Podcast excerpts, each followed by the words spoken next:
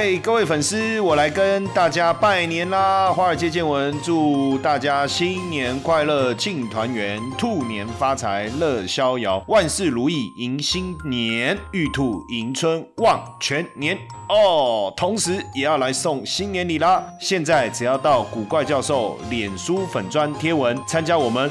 One two three，新春好礼大放送的活动，一起分享过年的喜悦，立即获得我们赠送的三大新春礼。好礼一，iPoint 点数八八八点；好礼二，InvestU 线上课程折价券八百元；好礼三。获得一次好礼抽奖机会，开工的那一杯咖啡，我们抽给你喝啦！感谢大家这一年的支持与鼓励，未来一年也请持续收听与分享，祝大家新年快乐，兔年财源滚滚来！股票市场千奇百怪，见怪不怪。大家好，我是古怪教授谢承彦，今天呢，哇！这个我该怎么讲？我觉得我的人脉啊，真的让大家无法想象。我今天邀请到李嘉诚来到我的节目，大家可能会觉得，呃，我我过度这个胡乱呢，我怎么可能请到李嘉诚？但是呢，真的很不容易哈。我们今天能够有这个机会哈，请到。这个李嘉诚来到我们线上了，当然我们是透过线上的方式跟他做访问啊，所以先邀请我们今天的来宾哦，我们的大来宾李嘉诚。OK，好，大家好，我是李嘉诚。那跟香港首富的名字是同音，但是我们的字不同。那另外也可以叫我贝拉。对，好，首先我没有胡乱，对不对？我真的邀请到李嘉诚嘛？我没有，我我不知道大家想哪个李嘉，但我真的邀请到我们李嘉诚。哎，她是一个非常漂亮，然后非常有才华的时代新女性哦。那她在珠宝这个领域呢，已经超过十年的时间，而且自己创立了这个贝拉 Choice 这个时尚。新珠宝平台，哎，这个贝拉是法文、意大利文、西班牙文、葡萄牙文是？呃，它其实应该是意大利文。OK，贝拉这个发音。嗯，那所以西班牙，那它哦，那它有什么特别的意思吗？这个字原本身原本哦，贝拉它其实就是呃漂亮的意思，好看的意思。哦，所以我给自己取一个 漂亮好看的名字。哎，所以有一个很在信义那个叫什么贝拉什么还是什么贝拉，那个那个很厉害的一个贵妇百货。对对对，那个叫什么？叫贝拉 Vita。哦，所以它它其实那那个 Vita 你知道是什么意思吗？贝塔我就不确定哎，但是我的但是没错了，就是漂亮嘛，因为你看里面它都卖一些很漂亮的东西，对不对？哇，所以你你你叫贝拉哦，这个也是名名名副其实哎。那你还有代理这个意大利的一个珠宝品牌嘛，对不对？而且据说这个珠宝品牌是等一下再跟我们聊一下好了哈。那目前因为你在台北、高雄也有据点，也有自己的一个手工品牌，这等一下会跟我们聊。但我想先问的就是说珠宝。其实男女生都很喜欢珠宝，但是男生也不是不喜欢，只是怕花钱。可是珠宝真的就是真的需要吗？我我们真的需要珠宝吗？好，其实呢，呃，一般来说会觉得珠宝它好像不是必需品，它好像算是在奢侈品的品相里面。嗯，但是我觉得珠宝是每一个女生，就是你内心都会觉得，哎，我应该需要一件漂亮的珠宝，是适合我自己的。而且其实适合自己的珠宝佩戴起来，它真的能够展现出你个人的特色跟魅力。这个跟衣服或是你有很漂亮的发型，那个是完全不一样的。而且珠宝真的是个人的个性不同的，因为你衣服可能会有一样的样式，发型可能有类似的，但是珠宝真的是完全能展现出你的个性跟你自己特有的美感。对，所以我觉得珠宝真的，呃，它不可或缺。虽然它不是一个必需品，没有它不会死，但是有它的话，人生会很美好。有它，人生会美好。女生很美好，男生就不会美美好了。为什么？因为珠宝好像都很贵，尤其是那个阿妈。戴的那种，不要讲阿妈戴了，这个就是因为以前我阿妈都会从她的那个柜子里面有没有抽屉一打开，里面一条珍珠项链这样子，哇，或是那个首饰有没有珍珠这样，所以大家的观念就是这个东西很贵哦。那不过。最近很有趣啊，就是刚好在 Lara 看到那个阿妈的珠宝变很大颗哦，然后呢却很便宜，所以珠宝这个领域是不是实际上真的就是它的价格太贵了，让我们有一点这种望尘莫及，所以才会有 Zara 快时尚也搞了一个那个，当然我看也知道不是珠宝啊，就是那种很简单的那个那种可能塑胶还是玻璃做的东西，所以因为很贵，所以大家觉得高攀不起。对，但是其实啊，珠宝它你就不能讲说其实不会安慰我一下吗？对不对？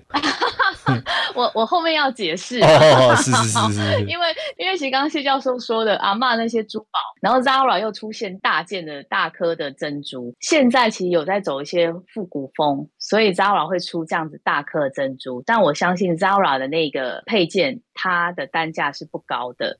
为什么？因为珠宝它有分很多的材质，那光是材质的不同，比如说金属的部分。有银、有 K 金、有黄金、有合金，这些的材质呢，就会造成它的价位不同。那跟搭配上面的宝石，有的它真的是只是就是样子好看，它不是真实的宝石跟石头。那样子好看的那种，我们就会叫是饰品，它可能就是几百块，然后贵一点可能接近一千块。但是像真的高级的定制珠宝，它可能就会到十八 K 金，用铂金的金属的材质，然后带它搭配等级。及很好的蓝宝啊，钻石啊。这些的话，真的就是很高单，大概都要十几二十万，或是五六万跑不掉。那我们其实像我刚刚谢教授有提到，我有代理一个意大利的轻珠宝品牌 Misses 这个品牌，它其实为什么叫叫轻珠宝？它其实就是借在我刚刚讲的比较平价的饰品跟非常高单价，我们一般人可能比较负担起来会比较吃力的这样子的高级定制珠宝的中间的价位，它大概是五千到一万之间。那但是为什么现在？轻珠宝，它大家常常会听到，原因是它的价位比较能够接受之外，而且合理。再来就是它的工法跟工艺都是比较高级定制珠宝的工艺去做制作。那为什么价钱会有落差？就是它的材质的部分、金属的部分，像我们是纯银镀十八 K 金，那有的品牌它的 K 金层数可能就不会那么高，它可能就会做九 K 或十 K 的 K 金层数，所以它的价位可以把它拉低一点，然后看起来的。质感也很漂亮，但只是差在材质里面的那个不一样而已，就是差在这个部分。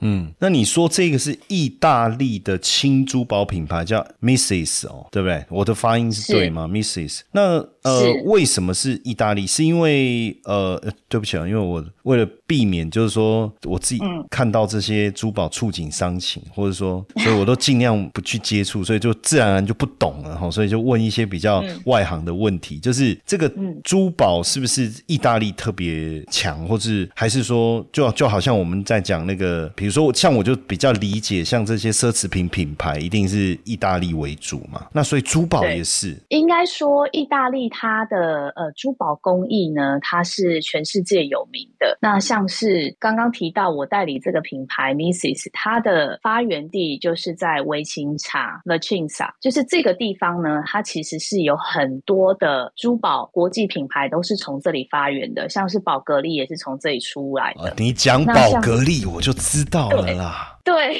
所以宝格丽就是意大利的，因为呃，因为我我自己喜欢手表嘛，那那个手表里面其实宝格丽的表也是相对贵的，然后收藏收藏价值也有，然后它的设计感就确实是比较不一样。是，所以没错，就是应该说意大利有他们特殊的设计。那再来，为什么说他们的工艺好？我不晓得大家有没有印象，说我们常常会讲意大利的 K 金链，可能有在买在买珠宝的人可能会常听到，哎，我们用的 K 金。它是意大利 K 金链，为什么？因为它就是它可以一个镇、一个城市都是做 K 金链，然后可以养活自己，养活一整个城市。因为它是整个外销到全世界，然后它的工艺是全世界顶级的。所以其实意大利他们在一些精工上面，是从以前到现在一直流传下来的工艺，嗯，才会是全世界会这么多人都会喜欢他们的珠宝，然后觉得他们珠宝是等级很好，然后摸起来那个感觉感受度就是跟其他国家做起来是不一样的，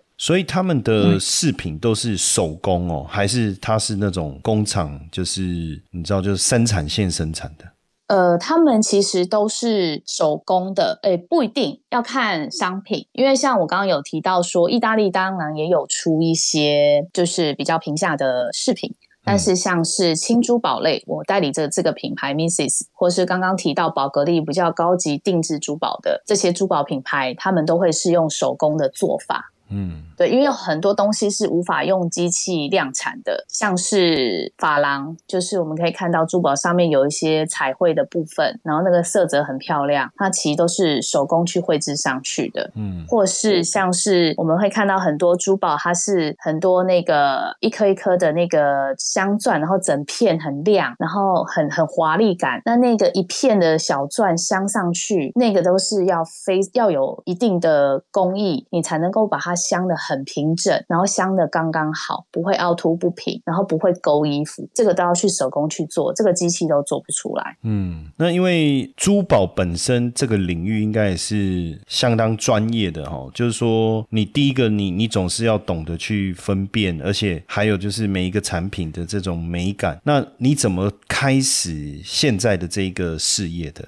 其实呢，应该是说我的原因很简单，就是家里本身呢就是做珠宝的，小时候。但是有一个也不算小插曲，其实我们家呃，在我小时候是在百货里面都是有设柜，然后是有自己的品牌。那其实现在没有自己家的品牌没有在做的原因是我们家曾经就是在周年庆前货最满的时候，柜上货最满的时候被小偷一扫而空，然后所以。当下就是所有货被扫完，然后赔了好像至少两百万，当时两百万应该蛮多的。那也没有保险，不懂，所以从此以后家里就没有在做珠宝这一块。但是因为其实亲戚还是有人在做，所以有这样的资源。那本来小时候我也觉得啊，这个珠宝东西我不想碰，但是也不知道为什么，就是最后还是走来这条路，然后还是做了珠宝。那其实也是很多的巧合下，有一个因缘际会，有一个日本原本。一开始我是以钻石商品为主，因为有个日本的钻石批发商，他就希望有人在台湾可以销售他的商品。那当时我就想说，哎，有货源，那对我们来说，因为我们百货的人脉其实是认识的很多，所以其实开店对我们来说其实不是一个很难的。所以我们就想说，哎，有货源又有刚好有第一家店，我们其实在高雄的义大，当时义大刚开始，所以义大要给我们一个很漂亮的位置，又在精品区，然后大小都刚好，门面。也很漂亮，所以就在那边开始了。嗯，开始我的第一家店。哎，所以其实说说真的，很多事情是耳濡目染哦。你刚才讲到这个小时候家里就跟珠宝有关，那当然很自然的哈，就就往这个方向走。但创业的初期有没有遇到什么困难？毕竟呃，虽然过去家里是这一方面，但是后来自己从头开始，有没有遇到什么困难？哦，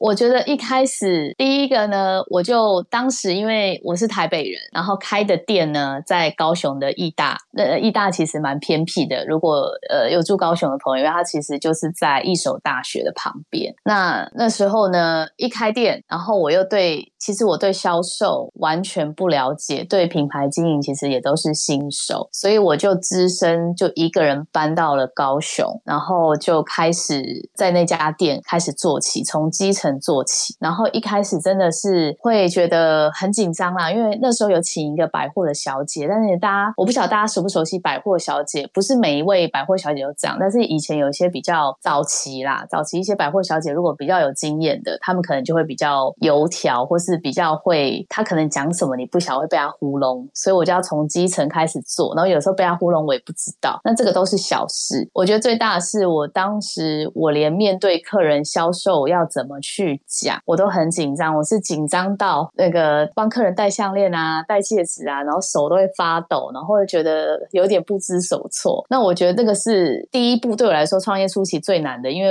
我那时候应该算是有点人群恐惧症，跟不晓得怎么跟陌生人讲话，所以，所以当时这个是对我来说是最困难的一件事情。哇，那很不容易耶，真的，就说，而且一个人怎么讲，就是一个小女子，对不对？哦，那资深到这个陌生的地方开拓，跟选市长一样，其实蛮困难的哈，南下 自己去。拓荒，哎。可可是通常百货业哦，就是说，尤其是你跑到其实义大在南部也是相当大的一个百货，而且它是凹类的概念嘛，那也吸引了非常多人到那个地方去逛啊、住啊、玩啊等等。那有没有什么出奇？因为你你刚才讲嘛，连那个百货的这个柜姐都可以糊弄你的，所以有没有真的被欺负？你说，哥哥帮你啊出头。好，我我觉得说被欺负哦，我觉得嗯，也不应该说被欺负，我觉得这个都是一些人生的历练。我我觉得呃，那就是有嘛，这这就是有被欺负，对。可以分两个阶段啊，就当时我还在艺大的时候，我们那时候其实呃，我印象很深刻，我那时候请了两个销售人员来，专柜小姐来上班，然后他们前后前后不差一个月怀孕，然后我就想说，天哪，我请两个人来上班，那我这家店就是两个人在 run，结果两个人前后都怀孕，然后每天都在跟我哀说我哪里不舒服，然后这里不舒服，然后骑车过来，我觉得我的小孩都要流掉了之类的，就是每天被他们这种轰炸，然后就会叫你说，哎，那贝拉我那个呃时速怎么样啊？就会开始凹薪水啊，要不然就是也遇过会反过来跟你要说，其实都是老板啦，就是他会跟你要说，哎，那个钱你是不是少算了？就是以前不懂，但是也不是说不给他，可是他们就会觉得，哎，你好像好还蛮好欺负的，还蛮好讲话的，然后很多东西都会想要跟你熬。那还有一个比较经典的是，我后来在。在台中大圆柏开店，然后那时候我也搬去台中。那当时的店长呢，其实他是很有能力的店长，但是相对的也是比较强势。那有一次印象最深刻是他跟我们另外一个销售的小姐在我们店上上演对骂跟大哭的戏码。然后我 我真的当下想说，哎，然后他们就说，贝拉，你现在你说看，你评评理呀，然后你看他怎样怎样怎样，然后你看他都欺负我，就两个人在边对骂，我就真的觉得天哪，可以安静吗？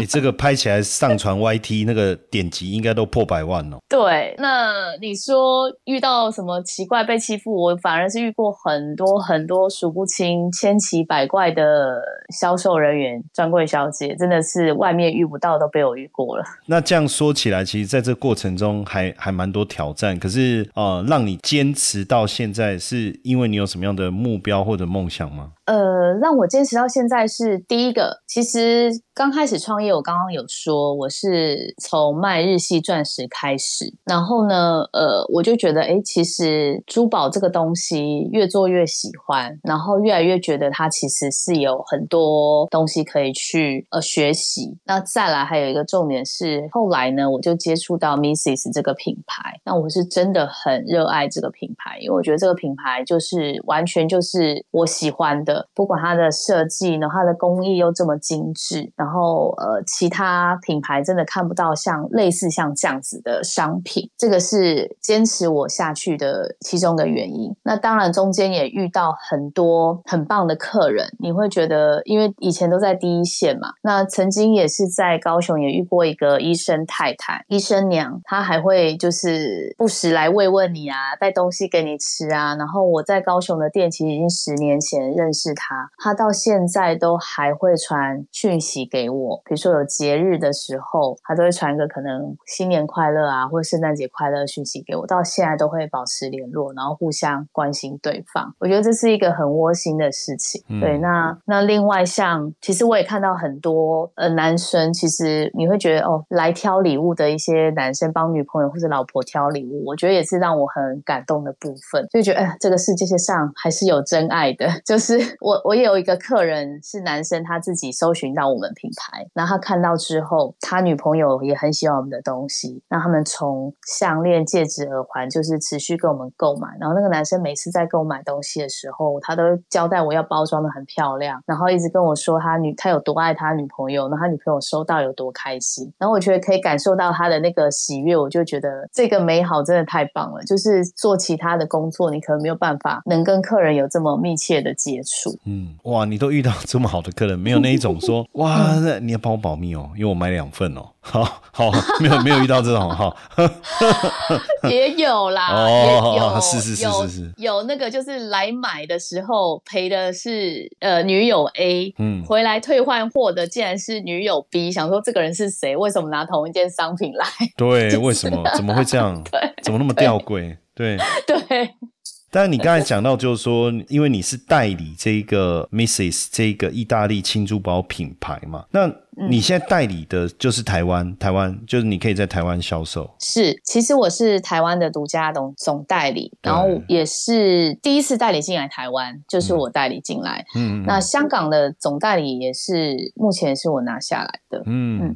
同学们，这是一堂非听不可的限时免费试听课，五十分钟的课程，告诉你美股市场的投资机会在哪里，如何用六周高效学习美股策略，打造属于你的资产翻倍系统。即使你没有接触过美股市场，甚至你是投资小白，都推荐你学习。点击资讯栏网址，立马领取课程或加入官方 LINE 小老鼠 iu 一七八，输入。关键字六 US，哎，那当时要拿这个代理权，他应该应该不太容易。就是说，因为第一个是意大利公司嘛，然后再加上就是说，我不知道谈的过程中是不是要讲意大利文，就是这这个怎么拿到这个代理权的？我相信大家也蛮好奇的。好，呃，其实会接触到 Mrs 这个品牌，我觉得也是蛮神奇的，是一个缘分。因为其实我每年我都会去，在疫情爆之前啊，我每年都会去香港的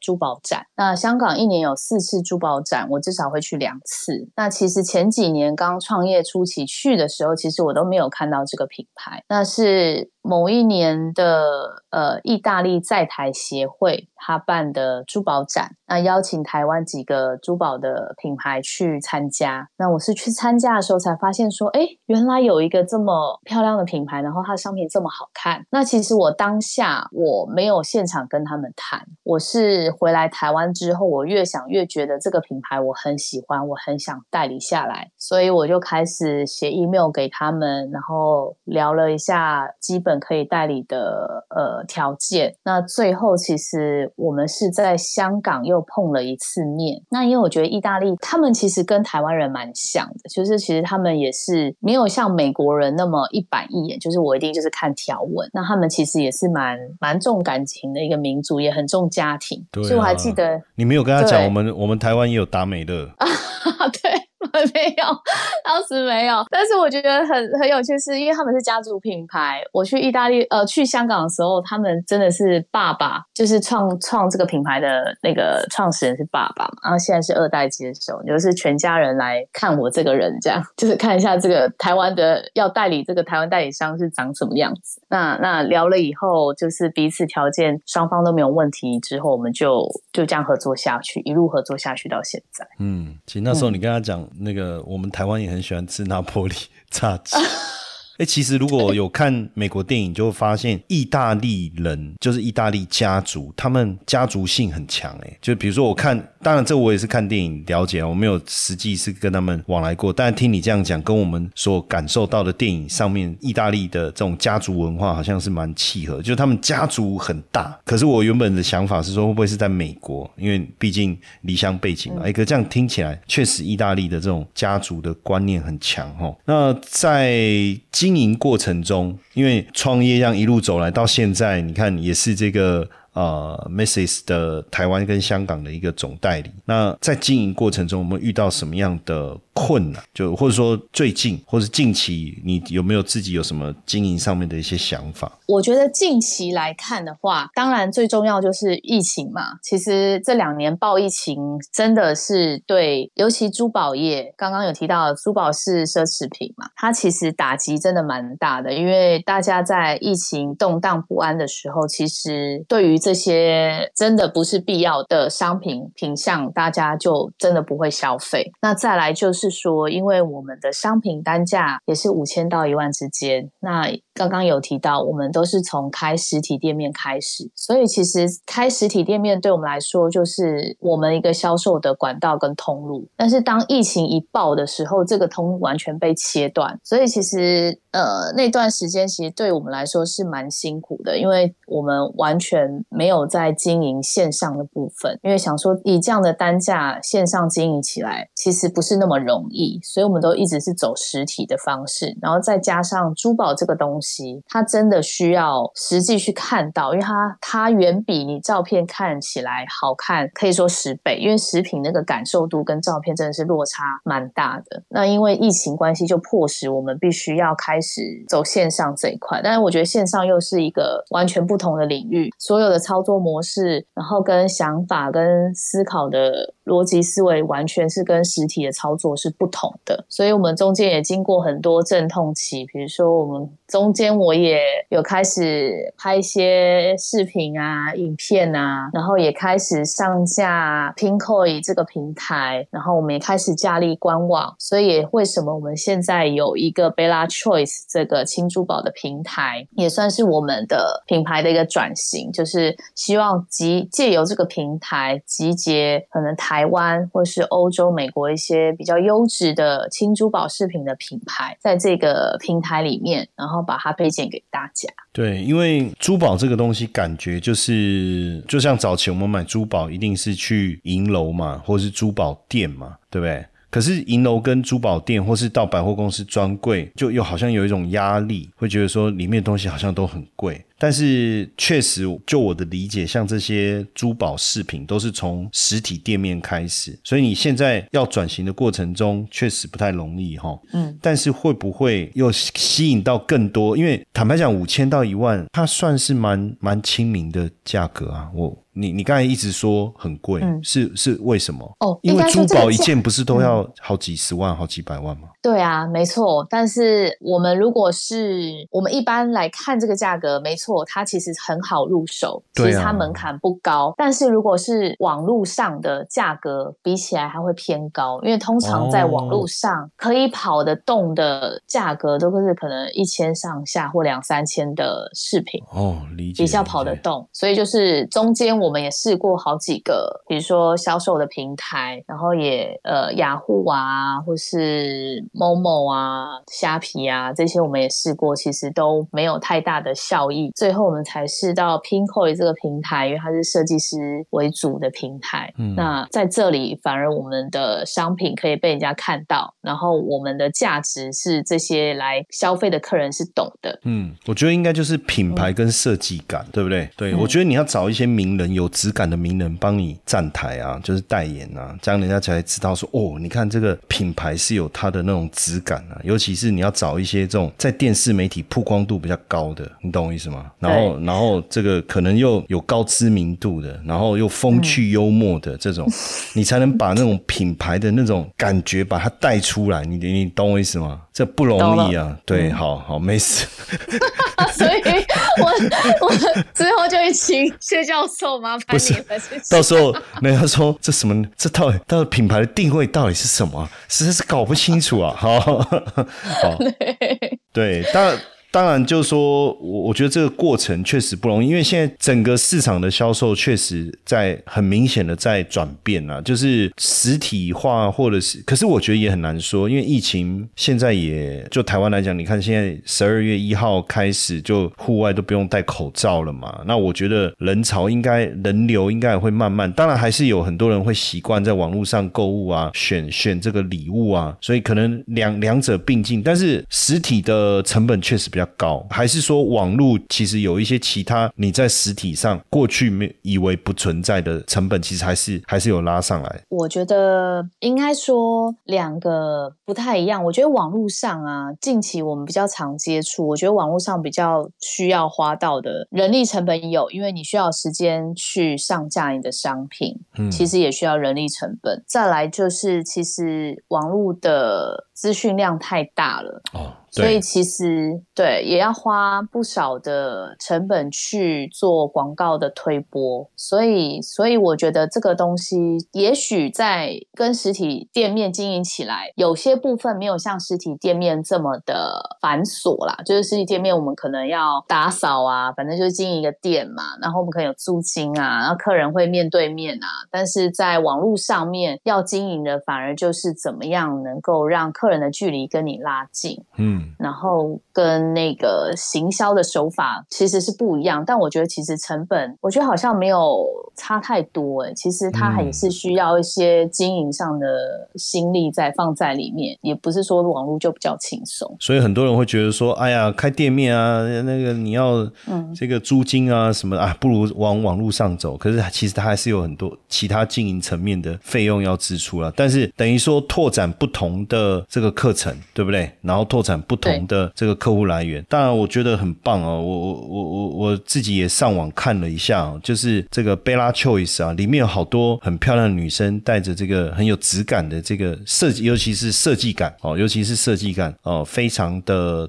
特别就是有别于一般的这个啊珠宝啊首饰啊，感觉你刚才讲到的这种所谓的独特的个性的魅力啊，确实可以很好的展现出来。只是哎，怎么好像都女生哈？就啊，这个我就比较难代言了。哎哎，这个哎哎，可是现在其实也蛮多男生在戴这种饰品啊。好好，得得想办法帮自己找一个台阶，对不对？好，然后当然就是说，如果对。呃，你们的产品有兴趣，可以直接到官网嘛，Bella Choice 嘛，B E L L A Choice C H O I C E 啊，大家也可以直接上去看。哇，这个呃，Mrs 哦，它是一九八六年哦，哇，那其实也很久了哈。你看这个呃，三十几年的一个品牌，然后目前在台湾、香港就你负责总代理嘛，哇，上海也有，东京也有，曼谷也有，哎哦，那这个整体的一个产品的这种工艺。哇，很很棒，就是那种我我感觉它就是一种蛮热情洋溢，就青春气息哈，这种风我也不知道我我我的描述对不对，因为我自己感受到的，看起来应该是这种。然后哎，我我看网站上介绍，哇，也有很多巨星有代言，这可是没看到我的名字，不知道为什么。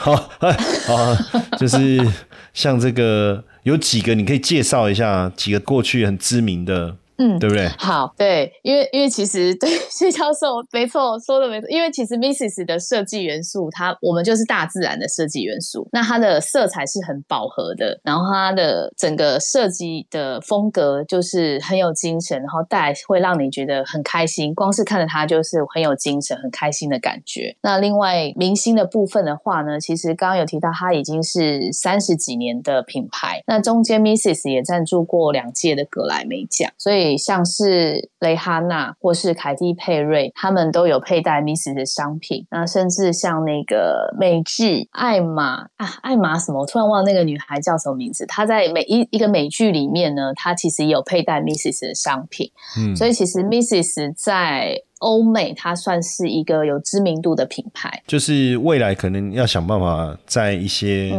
台湾的一些，比如说。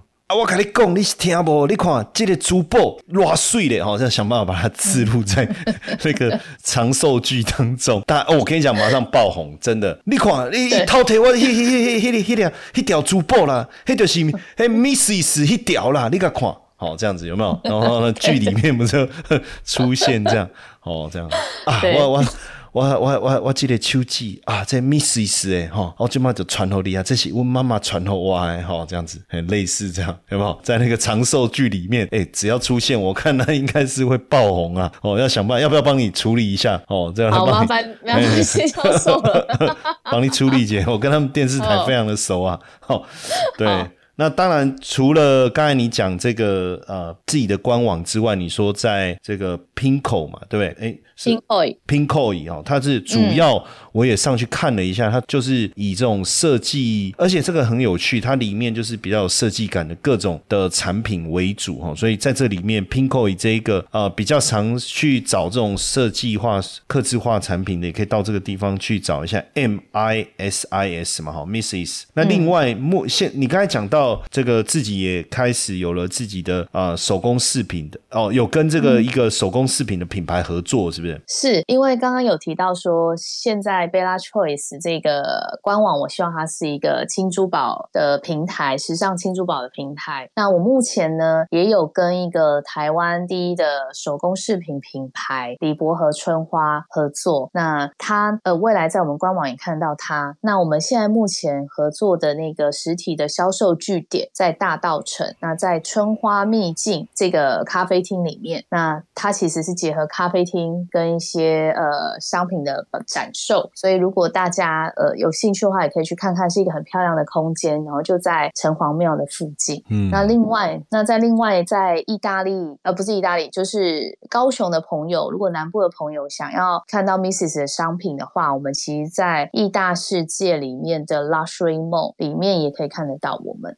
嗯，然后我我看那个在 Pinkoi 的 Misses 的这个你们的专区里面，哇，有一个那个黑色珐琅的那个戒指，好漂亮！什么尼尔米塔奇的那个戒指啊，哇，很漂亮，很漂亮啊！我不知道讲那么多次，你有没有懂我的意思？啊，没有，没有，没有，没有，好，不是，好，就是大家其实也可以上网去看一下啦，感受一下他们的那个设计感。然后还有一个这个，好了，这个黑色珐琅没有成功，我现在换白。白色珐琅，这个鸡蛋花戒指，哎，也很漂亮，哎，它的那种设计感，哎，所以像这些产品，它是因为我看上面怎么都写最后一件啊，有的，而且确实数量，呃，没有有两件的啦，还是有，但是数量都很少。呃，对，因为其实刚刚有提到 Misses 这个品牌从一九八六年开始，所以它其实它的品牌呢非常多的系列商品也很多，然后呃，Misses 它又不是走快时尚的路线，所以其实。其实我们很多商品它都算是经典款，就是你不管是过几年代，它都不会退流行，它甚至还是戴起来是很好看、很时尚。那所以其实商品的种类太多了，品相太多了。那我们目前呢，我们的呃所有的商品就是会品相多，但是数量不会太多，库存不会太多。那如果说有真的喜欢，但是上面已经卖完、售完的，我们都是可以做定制的，嗯，都是可以从意大利。再定制过来，所以大家可以放心。嗯，对啊，要不然你看他，你们有一个那个斯巴丹系列那个海马耳环啊，这个很漂亮，很特别啊。那你说带出去，然后另外一个人也带了一对一样的海马耳环，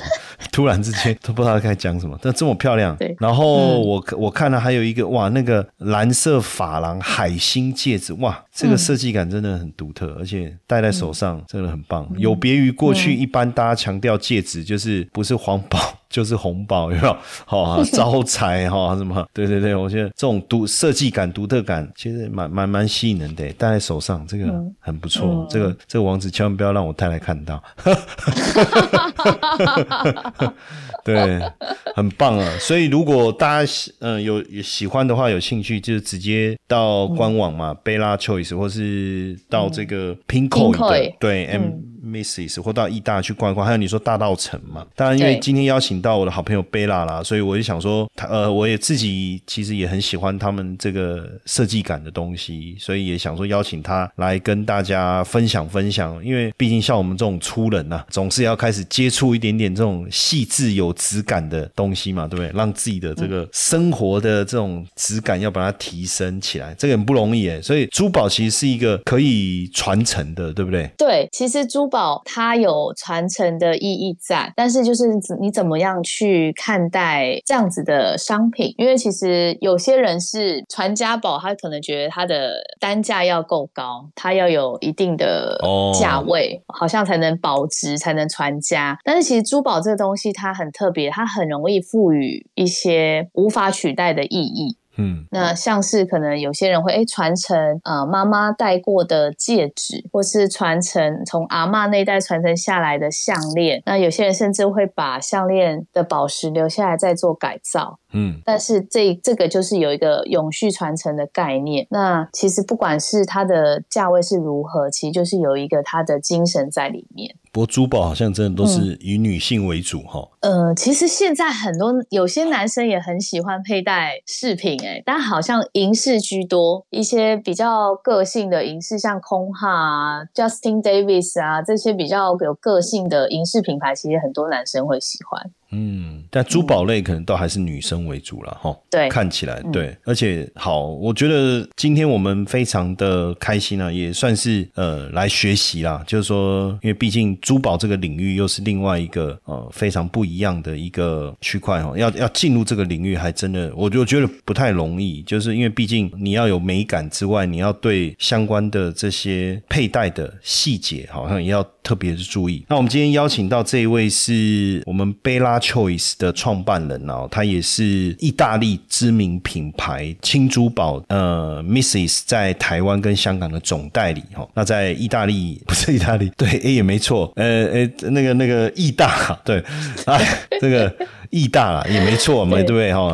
意大利的珠宝在意大，这个这个很合很合很合，我也没讲错，对不对？然后在大稻城，这个大家如果有兴趣，也可以上网搜寻一下，好不好？我们今天再一次感谢贝拉 Choice 创办人哦，这个好朋友贝拉哦。那如果有机会，搞不好去店里面还可以看到他本人，跟他要个签名，对不对？好不好？哦，好，OK，再一次谢谢贝拉。好，谢谢谢谢谢教授，感谢邀约，很开心今天能够来跟大家聊聊天。然后分享，谢谢大家，谢谢。